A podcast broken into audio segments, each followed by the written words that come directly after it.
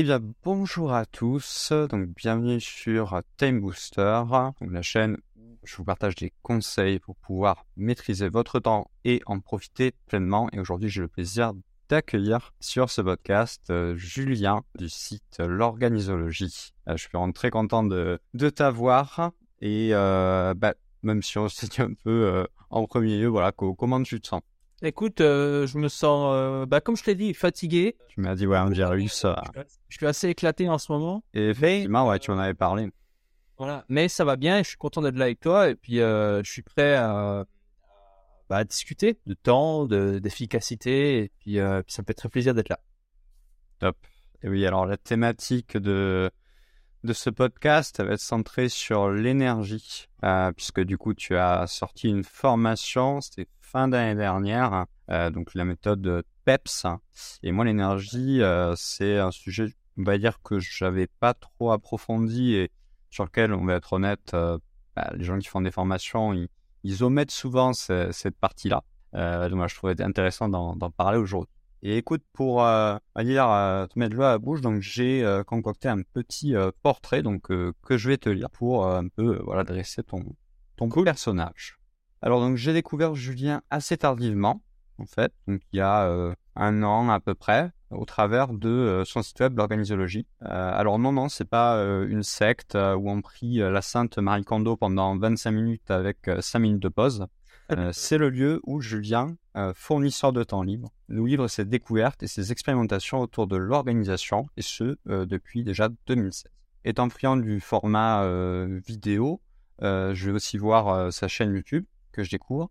Et c'est vrai qu'avec euh, bah, ses muscles, sa barbe euh, assez imposante, tout dépend des vidéos, euh, il ressemblait vraiment au parfait hipster. Hein. Euh, S'il portait une chemise à carreaux, c'était à s'y méprendre. Et c'est vrai que quand il, commence à dire, je vois qu'il vit proche de la nature, en faisant son potager, etc., le cliché persiste, persiste encore un peu.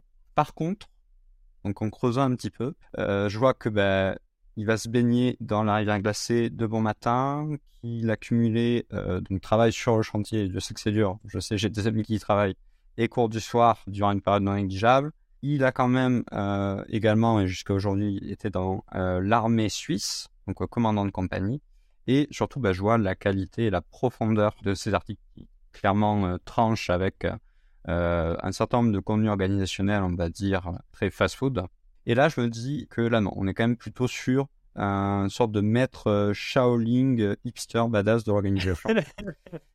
mais, mais, en suivant ces deux formations, euh, en fait, l'appellation de maître, je pense pas qu'elle lui convienne tant que ça. Je mettrais plutôt celle de testeur. Julien, c'est quelqu'un qui est toujours dans euh, le pragmatisme. Euh, il est aussi conscient de ses propres biais cognitifs. Julien, c'est un guide qui vous invite à réfléchir et à surtout agir par vous-même afin de savoir ce qui fonctionne pour vous.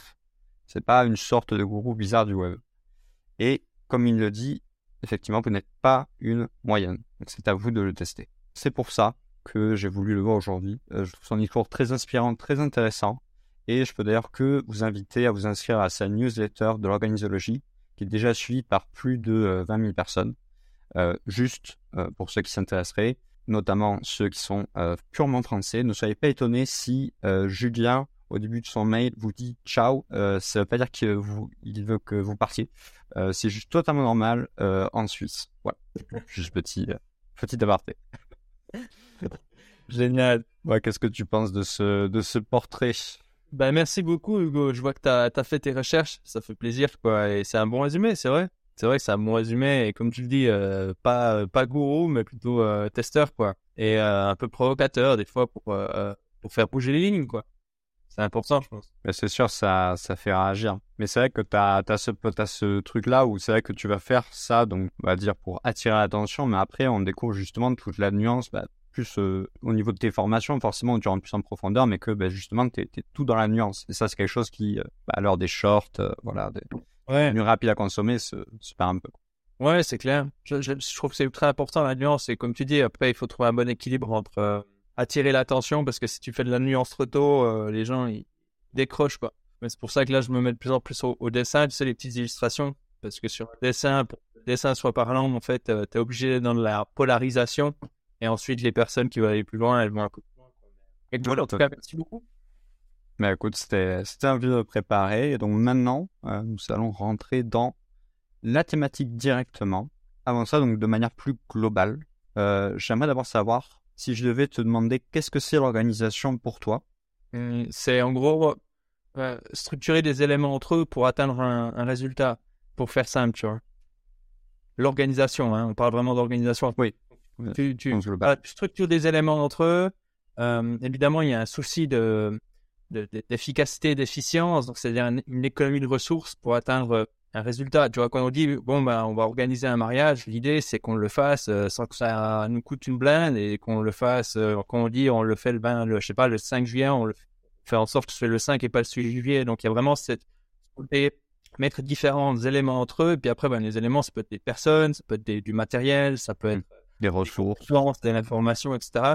en gros, pour rester à un niveau très, euh, très large, parce que finalement, l'organisation, c'est large. Hein. Euh, tu vas utiliser ce mot pour parler d'une grande entreprise, mais tu, peux aussi parler de l'organisation personnelle à un niveau individuel.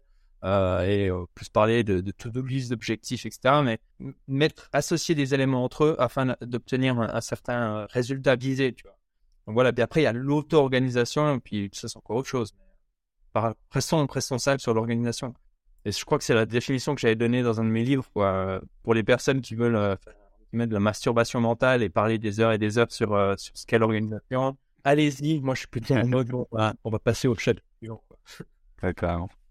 Et, et, sur, euh, on va dire, l'organisation, l'aspect plus organisation personnelle, si tu devais aujourd'hui te mettre une échelle de 1 à 10 entre, on va dire, voilà, quelqu'un qui est totalement bordélique, qui a 1 et 10, euh, la personne qui arrive vraiment à euh, gérer son temps de manière, euh, voilà, comme il faut millimétrer, enfin, sans que ça, lui demande des efforts, tu te mettrais quelle note? Je pense je me mettrais 6 dans les mauvais jours et puis 7 ou 8 dans les bons jours. Je suis pas, je suis pas fan de tout, tout organiser, tu tout structurer. D'ailleurs, j'ai un mon site où cette personne-là a un nom et je l'appelle la maniaque dire euh, elle est maniaque et puis en fait, elle passe tellement de temps à vouloir tout contrôler qu'au final, euh, ça, ça, dessert ses intérêts. Je pense qu'une bonne organisation est, est, assez flexible, elle est assez ample, elle est assez. faut que ça respire, tu vois. Je pense que je, moi, crois pas en, en organisation ultra millimétrée en fait. Euh, donc voilà, souvent, par expérience, les plans qui sont très complexes, il manque beaucoup d'efforts à être mis à jour et puis souvent il y a de mauvaises surprises. Donc, euh, donc voilà, je suis, je suis assez euh, pour la simplicité, même si au bout d'un moment, je crois que c'est Einstein qui le disait, Einstein il dit tout de toute façon. ouais, euh, n'importe quelle citation, si on ne sait pas, on peut dire Einstein. Il me semble, il me semble que cette citation est vraiment liée. Elle a dit tout doit être simple, mais pas trop simple, quelque chose comme ça. C'est-à-dire que, toi, typiquement, un cerveau numérique, comme je, je l'enseigne, moi, je trouve que c'est un système simple par rapport à ce qu'il te permet de faire. Parce que c'est un endroit où tu vas gérer tes projets, tes contacts, tes notes, ton agenda, tu vois beaucoup de choses. Mais évidemment, euh, ça va être plus complexe qu'une to-do list. Mmh, voilà, un minimum d'efforts pour un maximum de, résultats. Et toi? Ton organisation actuelle? Je dirais. Ouais, un tour de 7, 7, 8. Ça dépend un peu aussi des périodes, mais il y, a aussi ce que les autres te renvoient, tu vois. Euh, moi, c'est vrai que je suis toujours un petit peu le l'organisateur quoi de des groupes. En fait, euh, je m'en rends compte. Donc c'est vrai que peut-être si je me place par rapport aux autres, euh, je me mettrais un, un 8, mais moi par rapport à ma vision, à ce que voilà, comment je être et tout ça, euh, tu vois, si, si je, je, suis en étant je pense que je suis à, je suis à un 7, 7 ouais, chose comme ça quoi. Et notamment sur le volet de l'énergie, bah, j'avais quelques quelques points pour dire, donc euh, nous allons y venir, y venir justement. Juste, j'aimerais savoir pour compléter ce volet un peu général, au niveau de ton organisation, c'est quoi aujourd'hui, si tu devais me donner trois habitudes vraiment piliers dans ta vie à l'heure actuelle euh, Je sais que tu avais parlé pas mal de, journaling dans un, dans un autre podcast. Trois habitudes piliers et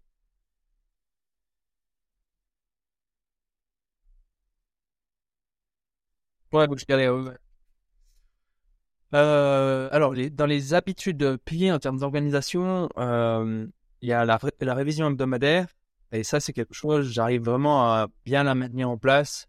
C'était en vacances, mais dans, quand je suis malade, mais dans l'ensemble, ça, tient bien là depuis maintenant plusieurs années. C'est un moment euh, que je prends pour euh, analyser ce que j'ai fait euh, dans la semaine, pour la faire simple, hein, en gros, victoire, les problèmes que j'ai rencontrés, les objectifs que je voulais faire, qu'est-ce que j'ai fait, qu'est-ce que je n'ai pas fait et qu'est-ce que je vais faire ensuite la semaine suivante. Et ça, je pense que c'est assez intéressant parce que c'est une pratique qui te demande une demi-heure, une heure et qui te permet euh, de voir premièrement les obstacles qui sont récurrents, tu vois, parce que tu, tu, tu prends des notes puis tu dis ah ouais bah, ça fait plusieurs plusieurs semaines. Enfin, tu vois ça. Euh.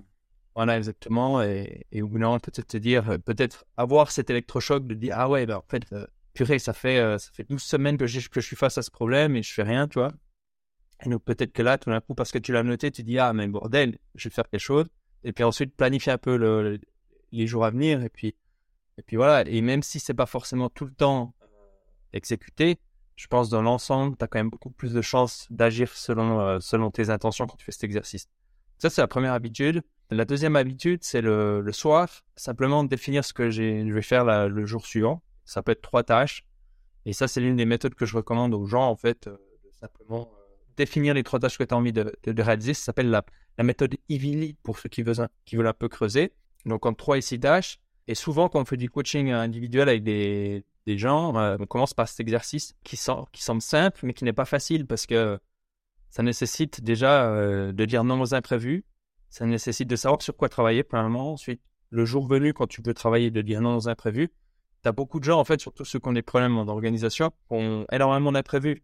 Parce qu'ils travaillent d'urgence en urgence. Et ça fait très longtemps qu'ils n'ont plus eu un jour d'avance sur leur planning. Ils sont en, flux tendu. Et puis, euh, euh, la dernière habitude, c'est de, de, mesurer dans mon agenda euh, les comportements que j'estime être piliers pour, ma, pour mon bien-être. Et les comportements qui sont piliers pour mon bien-être, c'est de déconnecter des écrans deux heures avant d'aller au lit c'est de sortir à la lumière du jour le matin, m'exposer à la lumière du jour. Euh, aujourd'hui, je suis allé hier pas parce qu'il pleuvait tellement et je suis pas en grande forme, donc voilà, j'ai sauté. Mais dans l'ensemble, c'est une habitude vraiment euh, vraiment forte. Puis faire du sport, et spécialement soulever des soulever des soulever des poids. Et puis l'habitude que j'aimerais mettre en place et avec laquelle je lutte depuis des, années, c'est la révision quotidienne. Euh, alors, je fais la révision hebdo, la révision quotidienne. Euh, j'ai des phases où je suis très, je suis très propre, je suis très clean, ça avance bien. Et, et, et chaque fois que je le fais, je dis ah ouais, mais en fait, ça fait sens. Euh, et puis de temps en temps, euh, ça, ça repart. Mais en même temps, c'est comme ça. D'abord, on fait fonctionner, ensuite on améliore, et puis, petit, et puis petit à petit, cette, cette habitude va, se mettre en place, quoi. Ah oui, bah on a tous nos talents, ça c'est, ça c'est clair. Pour moi, c'est le, pour moi, c'est le sommeil.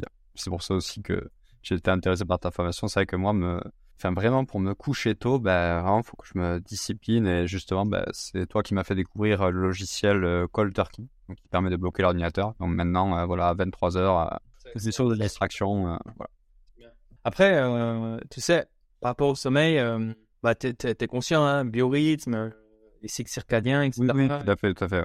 Et, je pense qu'il y a des personnes. alors moi, je suis un, un, couche-tôt, un lève-tôt. Donc, mon, mon, mon, biorhythme, il est calé assez il correspond bien au rythme de la société, donc j'ai de la chance par rapport à ça. Mais après, si toi, t'es es un couche-tard, tu vois, je pense qu'il faut pas lutter forcément contre ça. Il faut plutôt essayer de trouver un, pas de créer ton, emploi du temps qui te permette finalement d'aller et de le tard.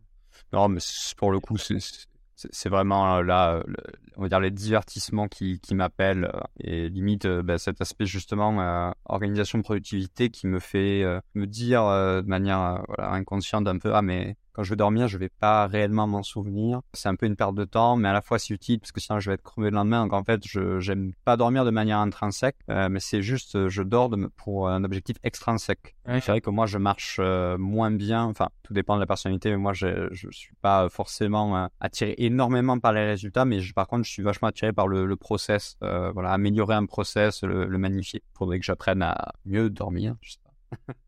ouais, après je pense que. À des rêves lucides. Non, mais après, je pense que tu l'as dit, mieux dormir, ça s'apprend en fait. Donc, euh, mmh. et je pense qu'il y a vraiment aussi une dynamique dans laquelle il faut rentrer, qui peut prendre plusieurs semaines à être, euh, être installé, tu vois. Euh, mais le sommeil, ouais, c'est vraiment quelque chose de déterminant. Enfin, moi, je dis toujours, les gens qui veulent vraiment s'intéresser à la productivité, il y a arrêter l'alcool, ceux qui veulent vraiment être sérieux, il y a le sommeil, puis il y a les pauses. Et donc justement, en parlant d'énergie, du coup, pourquoi est-ce que donc à la fois la thématique de l'énergie quand on parle d'organisation, elle est super importante, et pourquoi à la fois, selon toi, elle n'est pas si abordée que ça, même en entreprise, tu vois? On va te faire voilà le planning dans ton agenda, on va te mettre tes réunions machin, mais en fait on va pas trop réfléchir à euh, voilà le focus, euh, comment est-ce qu'il va varier. Euh. Enfin c'est quelque chose qu'on va peut-être mettre second plan, voire ne pas y penser du tout. donc pourquoi est-ce que tu penses qu'il y a ces deux choses-là? La, la, raison principale, c'est qu'on fonctionne, la société dans laquelle on, évolue, c'est une société relativement sophistiquée qui a besoin de, euh, d'une montre, du temps, minute après minute, pour fonctionner, pour se synchroniser. Nous, là, on s'est donné rendez-vous à 18h. Euh, on aurait pu se donner rendez-vous à 18h03, ça aurait fonctionné. on a ce degré de précision dans les sociétés, et ça, ce degré de précision est possible grâce à l'horloge. Et l'horloge qu'on a tous sur nos smartphones, sur nos écrans, dans les gares, sur les clochers, là où initialement elles ont commencé à apparaître, je crois, au XIIIe siècle par là, la première c'est au XIIIe siècle, à vérifier. Mais en fait, ça nous permet de faire des choses fantastiques, mais ça nous éloigne de euh, nos ressentis. On est en mode, ok, il est 12 heures, je mange, que tu aies faim ou pas, 7 heures, je me réveille, que tu aies, suffisamment de sommeil ou pas. Cet aspect-là fait qu'on fonctionne tous au temps mécanique, comme je l'appelle, le temps, euh, l'horloge, minute après minute. On se dissocie un petit peu de nos, notre énergie, nos ressentis, nos feelings, notre focus, notre rythme euh, biologique. Et il y a trois types de temps. On a le temps mécanique, le temps biologique, et euh, qui a, apparemment dans chacune cellule de notre corps, il y a une horloge biologique. Et ensuite, il y a le temps mental, c'est-à-dire euh, si je passe du temps avec une, avec une jolie fille intéressante, comme disait Einstein, hein, la relativité, le temps passe vite. Ou derrière un jeu vidéo, le temps passe vite, ah, sauf si je me fais détruire et que je perds, euh, je perds Et à l'inverse, euh, si, si je sais pas, je me fais torturer, ben, le temps va passer très, très, très lentement. Ça, c'est le temps mental. Et donc, l'une des raisons qui fait que on s'intéresse moins en entreprise à cet aspect énergie, c'est qu'en fait, on n'est pas une moyenne. Chacun doit être considéré pour qui il est. Donc, c'est-à-dire cet aspect unique. Donc, pour les consultants, ça prend du temps. Pour les managers, ça prend du temps. Alors que le temps mécanique, bon, ben voilà, on est tous à cette heure-là, etc. Tu vois ce que je veux dire? Donc, je pense qu'il y a un petit peu de ça. C'est bien pratique que l'on se mette tous, ou, même pas, avec, euh, avec le temps mécanique, je pense. Et c'est dommage. L'énergie, c'est un point qui va être de plus en plus, euh, enfin, qui m'intéresse beaucoup. Donc, je pense que je vais plus en plus parler. Mais je pense qu'il y a vraiment, il y a beaucoup à faire, euh, tant dans les entreprises. Certaines ont, compris, hein, les, entreprises qui veulent vraiment maintenir des, talents chez eux, euh, ils savent qu'ils vont pas le faire avec l'argent, parce que l'argent, euh, une personne vient, euh, offre plus d'argent et la personne pas, donc elle le fait avec la culture, elle le fait avec la possibilité justement de, je sais pas, de venir travailler le samedi, et puis comme ça tu prends un jour mardi pour aller passer du temps en famille ou aller voir ton dentiste ou j'en sais rien. donc les travail aussi, voilà, pouvoir t'organiser, organiser ta journée un peu, un peu comme tu le souhaites. Exactement. Et je pense que, et ça, c'est euh, Scott Adams qui le disait dans euh, How to Win at Almost Anything. Ah, je sais plus. Scott Adams qui disait en gros, il y a cinq éléments pour, euh, pour être satisfait et bien dans ton corps. Et l'un de ces éléments, c'est les horaires flexibles. Parce que justement, ces horaires flexibles te permettent d'avoir cette, cette marge de manœuvre sur, sur ton rythme biologique. Très intéressant comme, comme analyse. Et dans la formation PEPS, euh, d'ailleurs que je mettrai en lien en, description de, ce podcast. Tu te réfères notamment à un cadran de l'énergie euh, avec à la fois euh, donc, sur un, axe la positivité, donc est-ce que je suis dans une énergie négative, une énergie positive, et aussi le, niveau d'énergie, est-ce que l'énergie elle est haute ou basse. Donc ça veut dire énergie haute, négative, en colère par exemple. Énergie basse, positive, je suis tranquille, chill, zen au bord de la piscine. Exact. Est-ce que tu penses qu'il y a aussi euh, justement cet aspect un peu euh, lié à la personnalité En fait, quelle est la part selon toi un peu qui est qui est inné dans euh, justement comment on va se placer dans, dans ce cadran-là et à quel point on peut la dépasser? C'est une bonne question. honnêtement, je, je peux pas vraiment te dire. Je peux pas répondre à ta question parce que j'ai pas poussé suffisamment dans les recherches et je pense que ce serait ce serait mentir de commencer à raconter des trucs. J'avais entendu des théories comme quoi la génétique euh, influencer nos vies à raison de 10%. Est-ce que c'est vrai, est-ce que c'est pas vrai, je sais pas. Moi, ce que je sais toujours, c'est que quand tu as des recherches qui concernent des humains, ou non, il y a des, moyennes qui vont être, euh, enfin des chiffres qui vont sortir, tu vois. Et, c'est pour ça que je dis toujours que vous n'êtes pas une moyenne, dans le sens, peu importe ce que vont dire ces chiffres, toi, en tant qu'individu, tu peux pas vraiment t'y fier parce que tu fais peut-être partie des 2% qui ne sont pas concernés par ça. Et donc, en fait, la, la seule manière de savoir si quelque chose est vrai ou pas, c'est de le tester, tu vois. Et c'est pour ça qu'en fait, finalement, il euh, faut faire attention à toutes, ces, toutes ces recherches parce que ça peut au bout d'un moment te mettre dans une, dans une case. Et assez interministe. Exactement. Toi, c'est comme si je te dis, bon, ben voilà, il y a une étude qui a été menée, et d'ailleurs, ça c'est vrai, les gens les plus productifs dans une boîte, sauf erreur, prennent une, pause de 17 minutes après avoir travaillé 52 minutes. Toi, tu les chiffres, tu es là, ah ouais, bon, ben, si je veux être productif, je vais prendre 52 minutes de travail et 17 minutes de pause. Mais en fait, c'est du pipeau parce que toi, t'es pas une moyenne, t'es pas 52 minutes, tu vois. Donc finalement, toi, peut-être ce qu'il faut, c'est 25 minutes, ou c'est peut-être 35 minutes, ou c'est peut-être 45 minutes, tu vois, suivi de pas 5 minutes de pause ou autre. Et donc, c'est pour ça que j'ai souvent faire gaffe avec ces chiffres, surtout quand ça concerne beaucoup de gens et que tu tires des conclusions par rapport à ça. On n'est pas une moyenne. Et donc, pour revenir à ta question, euh, bah, je sais pas. non, non, mais c'est important de se en, en, tous les cas, c'est pas un levier d'action. Hein.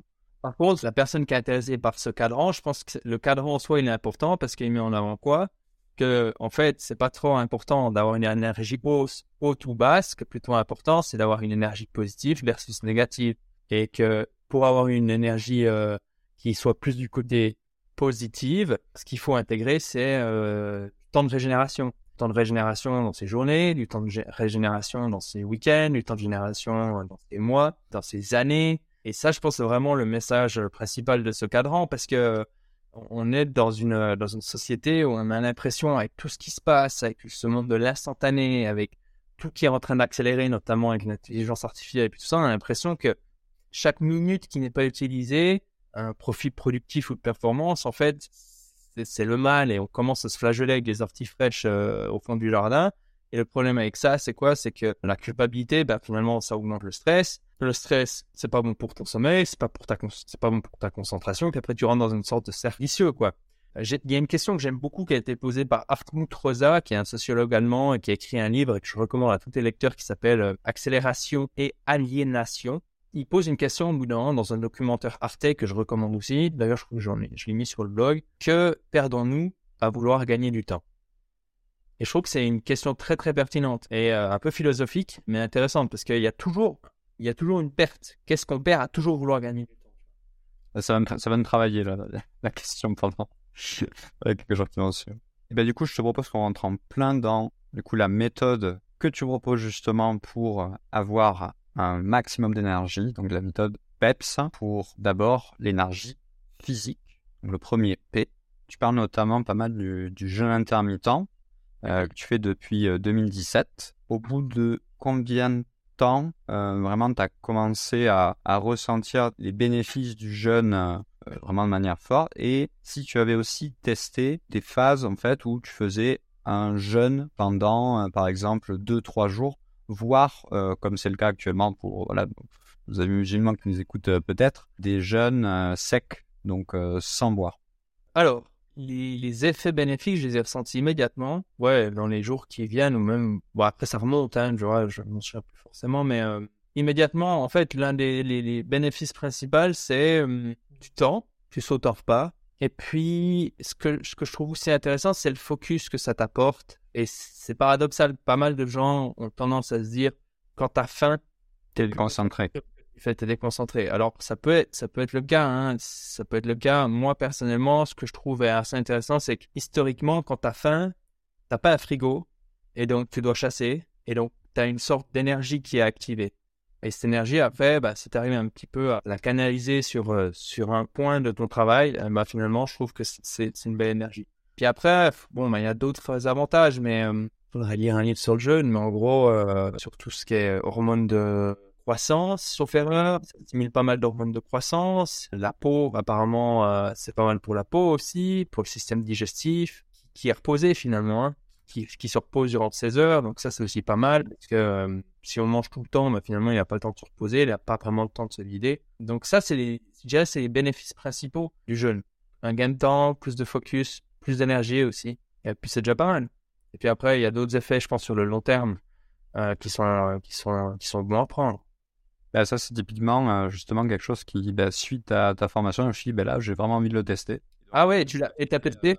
La semaine dernière, j'ai fait un jeûne intermittent sec, mhm. donc un petit peu comme le ramadan avec, voilà, je, me, je, mangeais, on va dire, un petit peu plus tôt et je buvais de l'eau en me levant, pas, je me réveillais pas à 5 heures du matin euh, pour m'enfiler un litre d'eau, quoi. Ah et euh, là, depuis ce début de, de, semaine, je fais un jeûne intermittent, euh, bah, plutôt assimilable à la warrior diet dont tu parles euh, d'ailleurs. Ouais. C'est-à-dire une tâche de uniquement, euh, euh, de uniquement 4 heures où tu manges. Et là, par contre, c'est. Ouais, tu manges, tu fais un festin en fait. Tu fais un fest. Bien sûr, bien sûr. Tu enchaînes burger sur burger. Non, mais du tout. Au contraire, il faut, faut essayer de se limiter sur, sur la bouffe, même si on a forcément plus envie. Mais c'est, et sincèrement, je, je suis moi-même surpris. c'est vrai que ben, là, par exemple, j'ai rien mangé de, depuis ce matin. Et moi qui viens du sud-ouest de la France, et Dieu sait qu'il y a des bons mangeurs euh, dans le sud-ouest de la France, entre les Canaries et le rugby, je peux dire que ça y va. Mais euh, ben, en fait, euh, je me sens, je me sens bien quoi. J'ai, de l'énergie et, moi en plus, qui tend parfois à être trop gourmand à manger trop, ben c'est voilà. Ah ouais, ça c'est quelque chose j'ai pas mentionné, mais ouais, tu perds aussi. Ah et pour la perte. Là, ça dépend. Enfin, ça, ça dépend ce que tu manges durant. Tu perds si. T'es en déficit calorique voilà, si, si, après ton jeu tu t'empiffres, euh, ouais, je pense pas que tu vas perdre. Mais sur le sujet, il y a, il y a le neuroscientifique euh, Andrew Huberman qui est assez intéressant pour ceux qui connaissent pas. Alors, il est plus du côté euh, outre-Atlantique, mais avec les sous-titres auto-générés de, de, YouTube, je pense que vous pouvez trouver ça en, français. Et c'est vraiment intéressant ce qu'il dit sur le jeu. Il a fait un, immense podcast de deux, de deux heures sur, sur le jeu. Vraiment très intéressant. Je crois que je vois qui c'est, mais j'ai jamais écouté un de ses podcasts. Du coup, j'ai. moi, je l'appelle Papa Andrew. Parce qu'en fait, le mec, tu vois, tu le vois, tu te dis, c'est une armoire à glace, et en plus, il est intelligent, et en plus, il a une voix. Euh, ouais, une voix suave. Euh...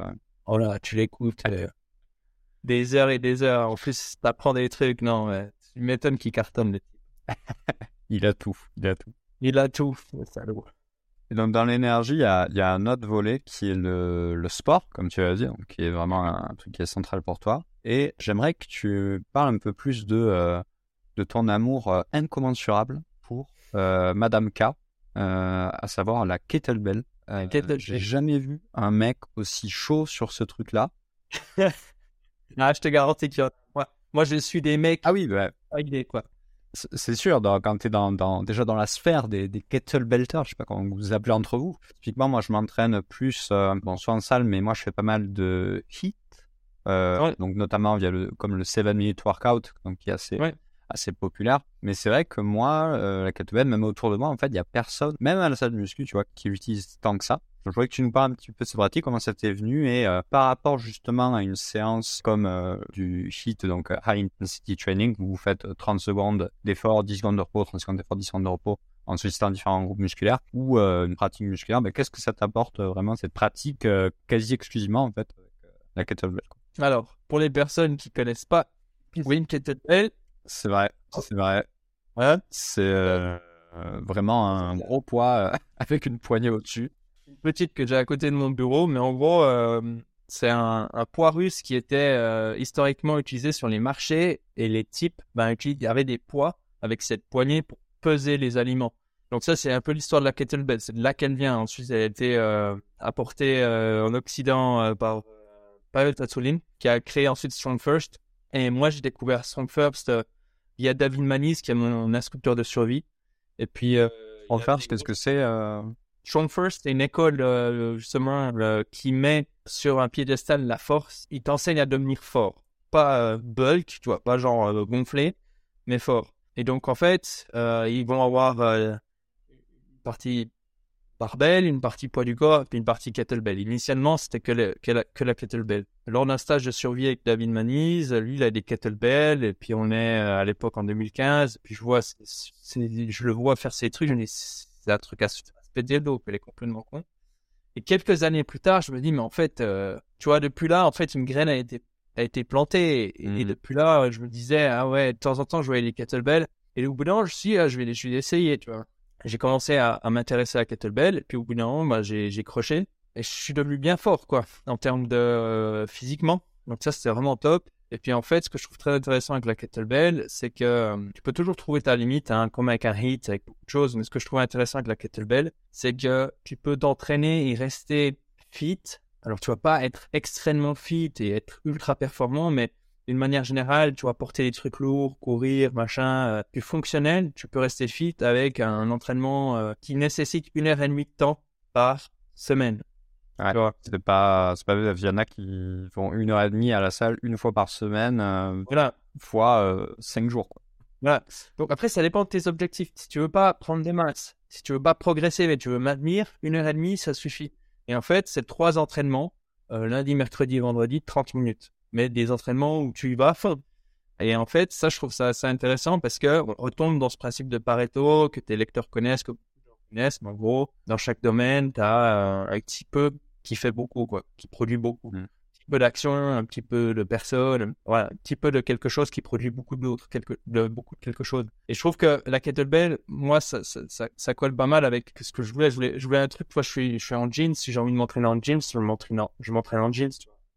Euh, si j'ai envie de faire un entraînement où je transpire pas parce que j'ai pas le temps de prendre une douche, je m'entraîne light, je prends des poids plus légers, je varie un peu les séries et puis voilà. Donc moi, je suis tombé amoureux de la kettlebell, j'en parle beaucoup. Je suis devenu un instructeur de, de kettlebell chez, chez Strong First. Maintenant, je le suis plus parce que il faut tous les deux ans se, se faire recertifier. Ouais, renouveler, ouais. Et cette année, c'était assez compliqué. Et puis, finalement, j'ai jamais eu vraiment de clients. J'ai eu des clients un petit peu, mais je l'utilisais pas assez, si tu veux.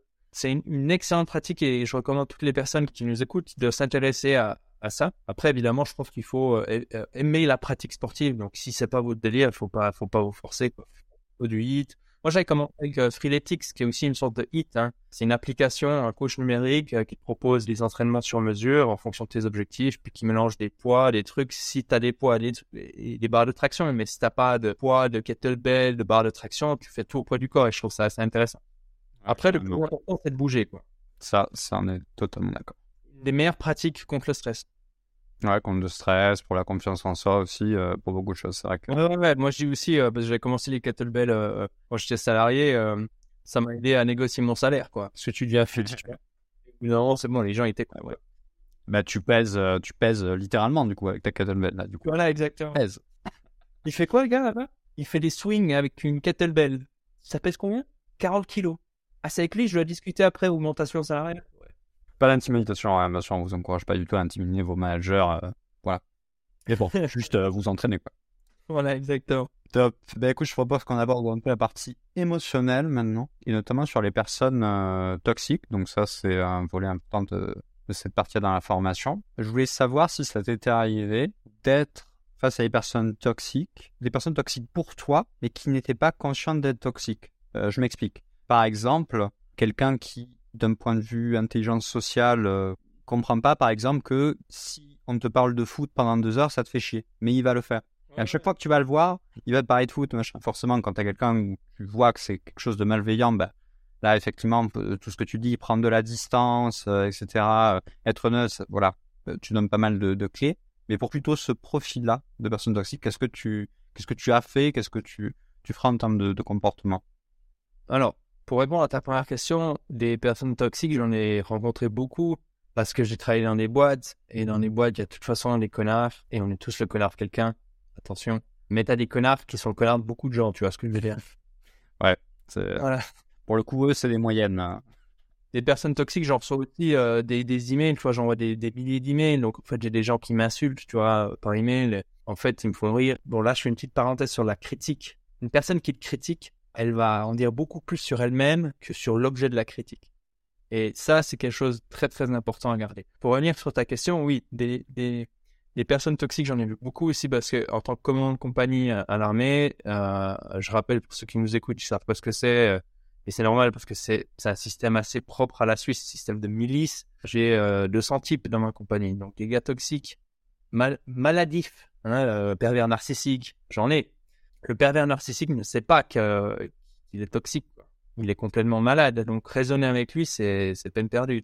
Pour revenir sur le l'exemple que tu as que tu as là, des gens qui sont euh, un peu moins euh, adaptés socialement sur la lecture sociale.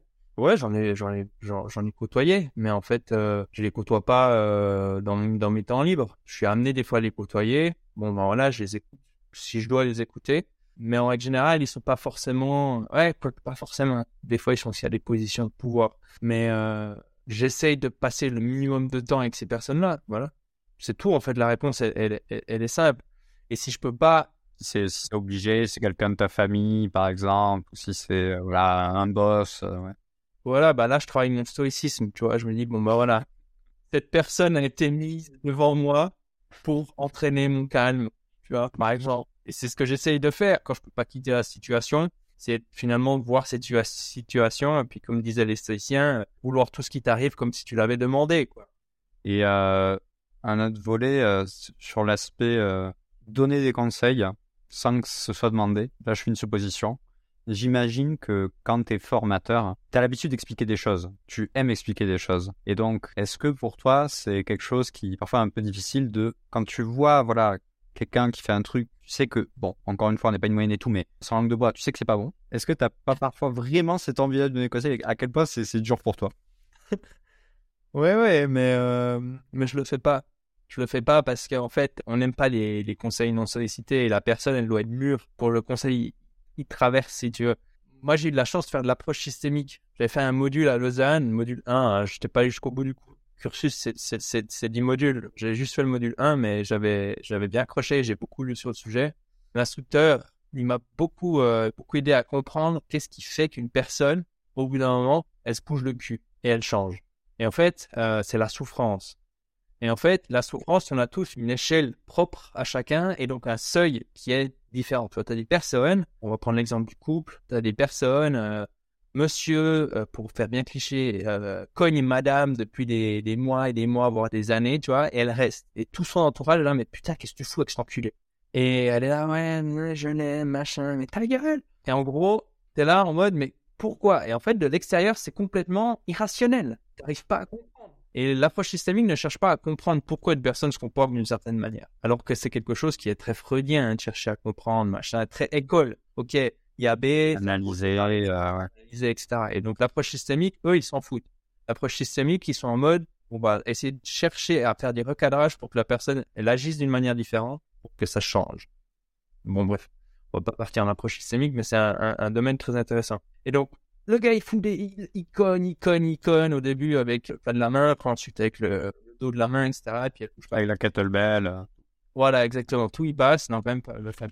Non, non, ouais, non, c'est trop intime. Voilà. Et, et, et, tout d'un coup, tu vois, un jour, monsieur frappe leur enfant. Et là, madame demande le divorce. Parce qu'en fait, il y a un seuil qui a été dépassé. Et chacun a son propre seuil. D'ailleurs, nous, en tant qu'individu, c'est difficile de savoir où se trouve ce seuil. Et euh, chez les autres aussi. Et donc, quand on sait cela, on réalise que les gens, quand ils vont commencer à acheter des livres sur l'organisation, regarder des vidéos sur l'organisation, euh, chercher sur Google comment ils s'organiser, euh, acheter des formations, c'est parce qu'ils sont mûrs. Parce qu'ils souffrent suffisamment pour agir. Et une personne qui est en train, je ne sais pas, de se planter royalement dans son organisation, etc., moi je vois ça, même si c'est une personne que j'aime, bah en fait je vais pas pouvoir l'aider parce que le chemin jusqu'à ce seuil de, souffrance, ça aide le fait. Je crois qu'il y avait un, gars intelligent qui avait dit un jour euh, la sagesse, c'est d'écouter ses parents et faire ce qu'ils disent. Tu vois, c'est-à-dire on te donne un conseil et tu le fais. Ouais, sans chercher à sans chercher à ah, non, euh, être coin, etc. Mais ah ouais, ok, tu vois. Et, euh, et ça c'est, je trouve ça assez intéressant. Donc, euh, donc voilà, c'est pour ça que je donne plus de conseils. Déjà, quand tu donnes des conseils, tu es dans une position haute. Personne n'aime, tu vois, être dans une position basse si ça n'a pas été demandé. Moi, j'ai un mentor, je lui demande des conseils et il me donne des conseils. Ouais, tout à fait. Donc ensuite, il y a le P de psychique, mhm. euh, donc l'énergie psychique. Tu parles notamment du fait que bah, c'est beaucoup plus facile dans la vie si on dit euh, la vérité. Et je voulais avoir ton avis, ta position sur le mensonge par omission. Parce qu'il est un type de mensonge un peu particulier et qu'on fait beaucoup sans que pour autant parfois ça ait des conséquences si négatives que ça.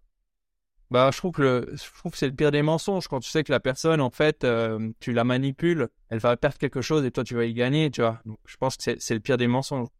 D'accord, parce que effectivement moi j'ai été en, enfin moi j'ai été entre guillemets commercial.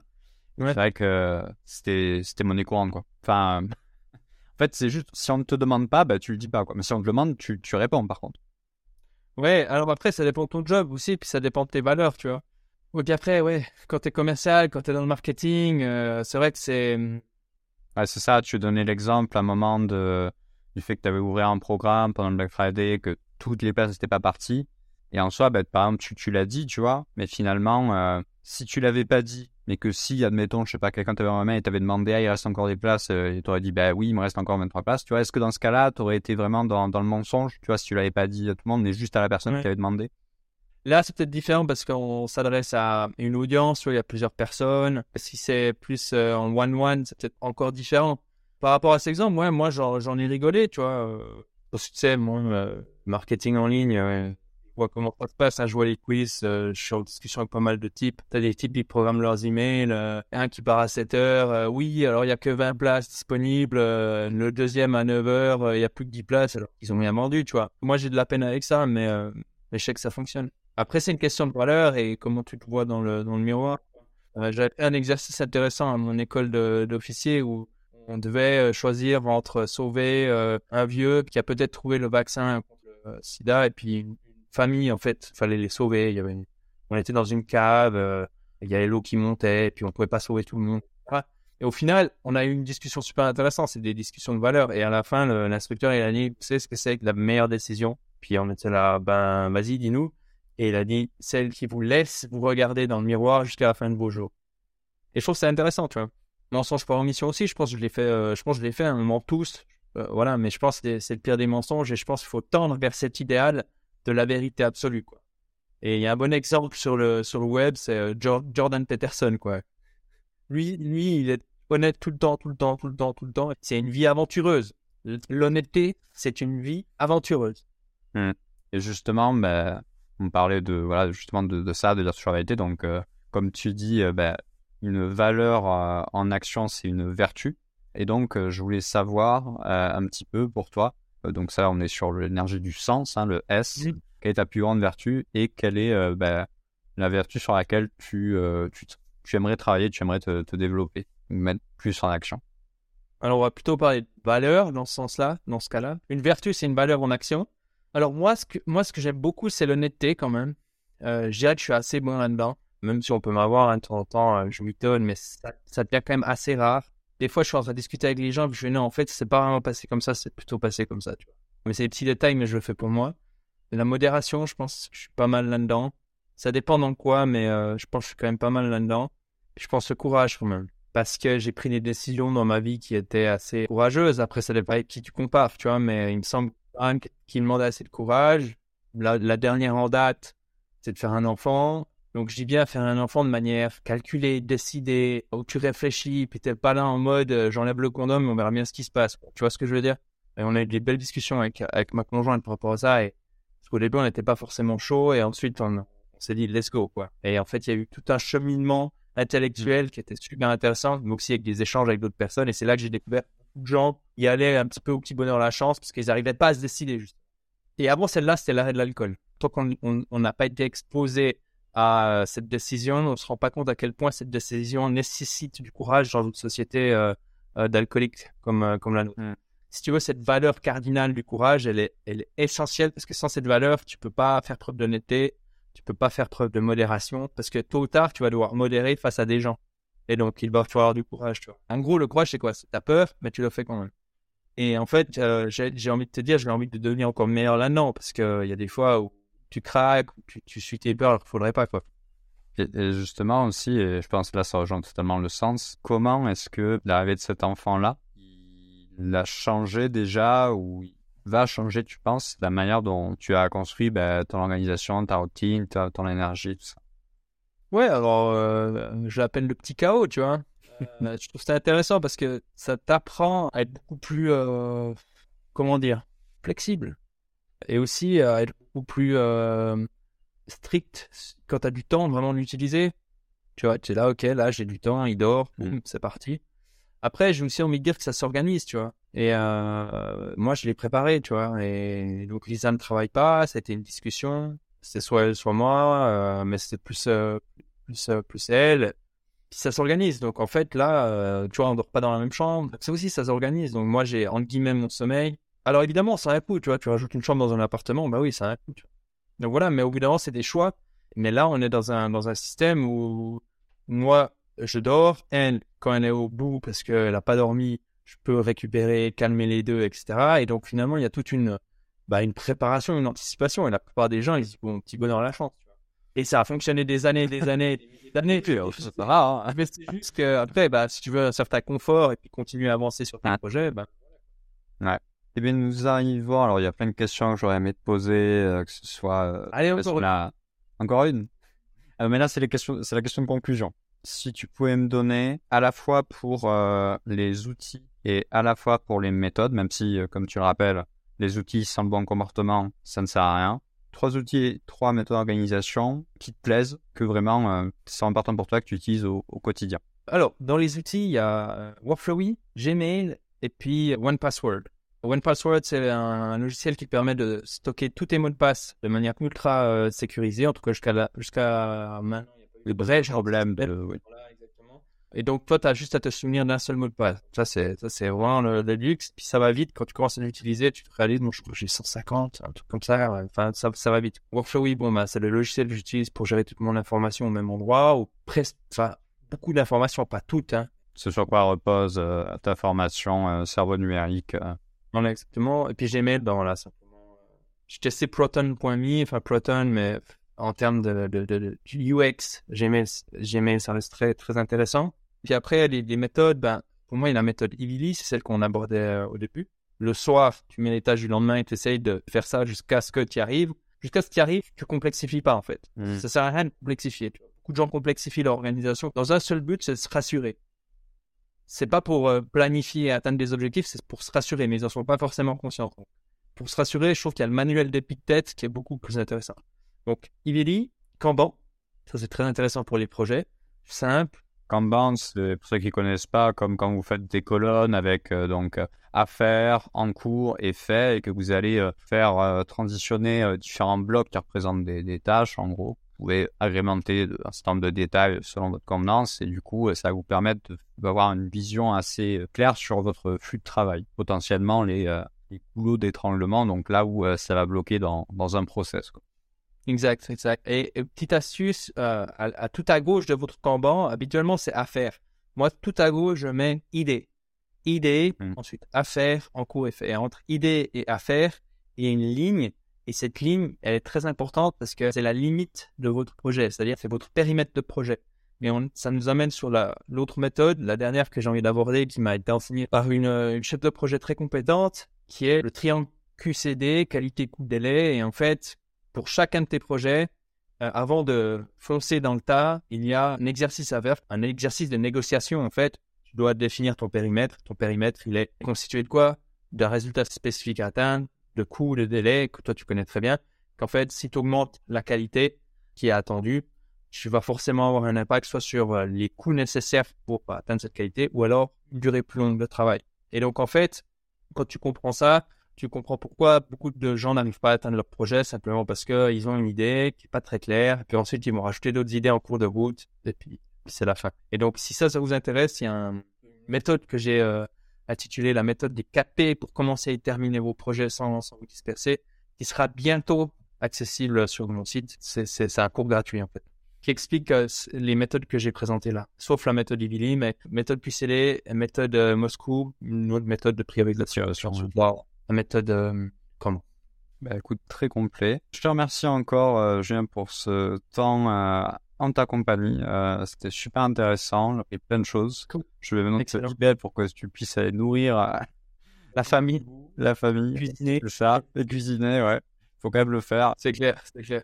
Et euh, voilà, sinon, euh, où est-ce que les gens euh, peuvent te retrouver essentiellement? Donc sur ton site web, l'organisologie. Ouais, le plus simple, c'est le, le plus simple, c'est sur organisologie. Et puis, je, je commence à être de plus en plus actif sur sur LinkedIn parce que j'ai une stratégie 2024-2025 par rapport à ça. Donc, les gens peuvent vous signer sur LinkedIn. Je poste euh, des petites illustrations. illustration euh, qu'on peut voir en avant-première sur ton groupe Telegram aussi. Euh, tu fais de, de l'AB testing. Exact. De temps en temps, là, ces temps, j'ai ces temps, j'ai un peu laissé tomber le groupe Telegram pour pour me concentrer sur euh, la fin de mon euh, de mon bouquin qui me prend pas mal de de jus de cerveau. Voilà. Mais euh, organisologie.com et puis euh, LinkedIn. Voilà. Ok, super. Eh ben, je vous remercie euh, d'être arrivé jusqu'au bout. Et euh, ben, je vous dis à la prochaine pour d'autres conseils. Salut. Merci Hugo. À bientôt. Bye bye. Salut Julien.